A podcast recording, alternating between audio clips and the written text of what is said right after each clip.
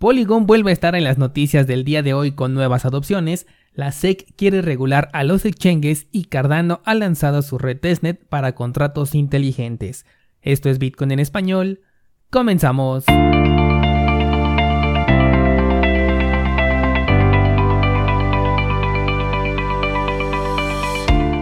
Hola, soy Daniel Vargas y esto es Bitcoin en español, un lugar donde hablamos de la tecnología más revolucionaria desde la invención del Internet. ¿Crees que estoy exagerando? Ponte cómodo y déjame ser tu guía en un camino sin retorno, el camino a la descentralización. Bienvenidos descentralizados, hoy es viernes 28 de mayo de 2021 y nos vamos a saltar esa parte donde hablamos de los precios del mercado porque realmente hoy no hay mucho que decir. Seguimos en consolidación, todavía no tenemos ninguna confirmación de ninguna clase de movimiento, así que nos toca esperar. De hecho, es posible que este domingo tengamos alguna respuesta, así que pendientes desde el día de mañana a las señales y cualquier cosa ya sabes que te la hago saber por Instagram. Vámonos entonces con las noticias y comenzamos con una nota sobre la Security and Exchange Commission, o sea, la SEC, la cual quiere trabajar con el Congreso y otros reguladores para llenar los vacíos que existen en las protecciones hacia los inversores de los mercados de criptomonedas. El presidente de la SEC dijo que se deben de proporcionar protecciones similares a los que esperarías si operas en la bolsa de Nueva York pero dentro de los exchanges de criptomonedas. Supongo que se refiere a esas protecciones como por ejemplo el caso de GameStop, en donde dijeron que para evitar que ganaras mucho dinero de forma descontrolada habían liquidado tu posición sin tu autorización. El presidente utiliza un ejemplo en el que dice que si quieres comprar una acción, existen reglas que te protegen para que nadie se te adelante a comprar tu pedido. Quieren brindar también esta misma seguridad a los exchanges de criptomonedas centralizados. Esto me recuerda un poco a lo que hablamos esta misma semana sobre el tema de la minería, en donde dijimos que ningún ataque viene en forma de ataque, sino que siempre tiene que ondear la bandera del beneficio. Así es como regularmente operan. En este caso no es mentira que sí ganaría ciertas protecciones, lo más importante me atrevo a pensar serían las protecciones contra fraude, como por ejemplo el exchange donde el CEO se dio a la fuga con una millonada de dinero, no recuerdo de qué país fue, pero te lo comenté en uno de los episodios pasados, o casos de hackeo hacia las plataformas. Considero que estas son las protecciones que realmente se necesitan en este sector, al menos para las personas quienes sí les gusta utilizar estas plataformas.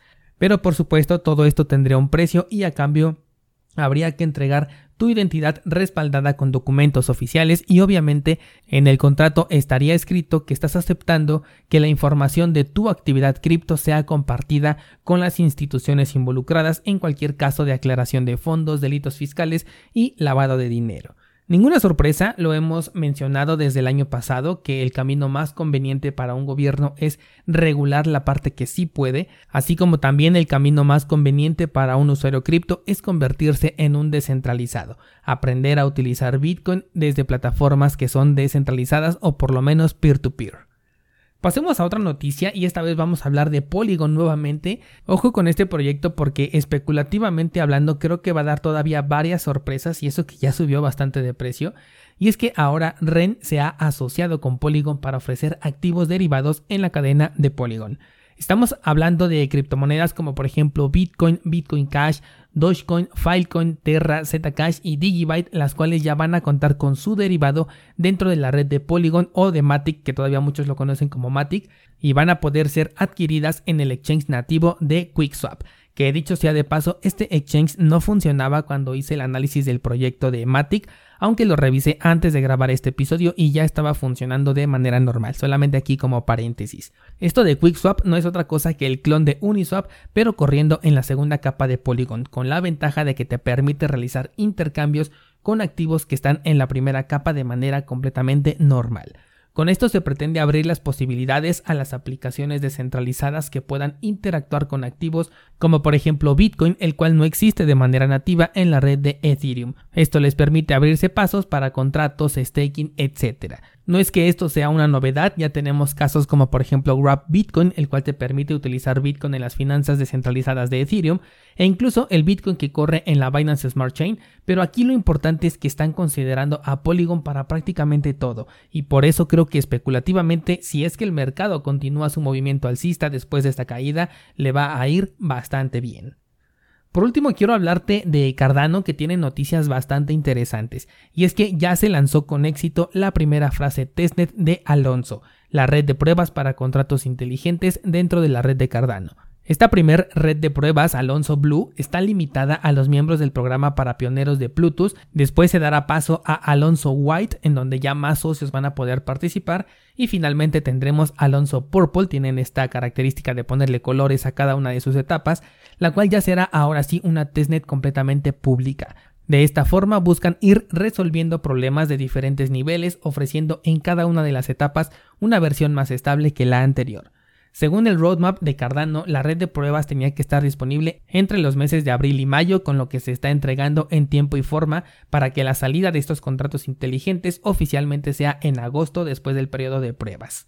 Todo esto está estipulado en el roadmap y hasta el momento van en tiempo y forma, pero ya sabemos que cualquier cosa podría ocurrir y las fechas podrían tener cierta variación. Además de esto, también se publicó que la empresa detrás de Cardano, conocida como IOHK, está trabajando en un desarrollo para finanzas descentralizadas, el cual permitirá a las personas crear sus propios contratos financieros con sus propios términos. Aquí la idea es que cualquier persona pueda crear acuerdos de participación voluntaria en los que se estipulen ciertas reglas a seguir haciendo uso de los contratos inteligentes.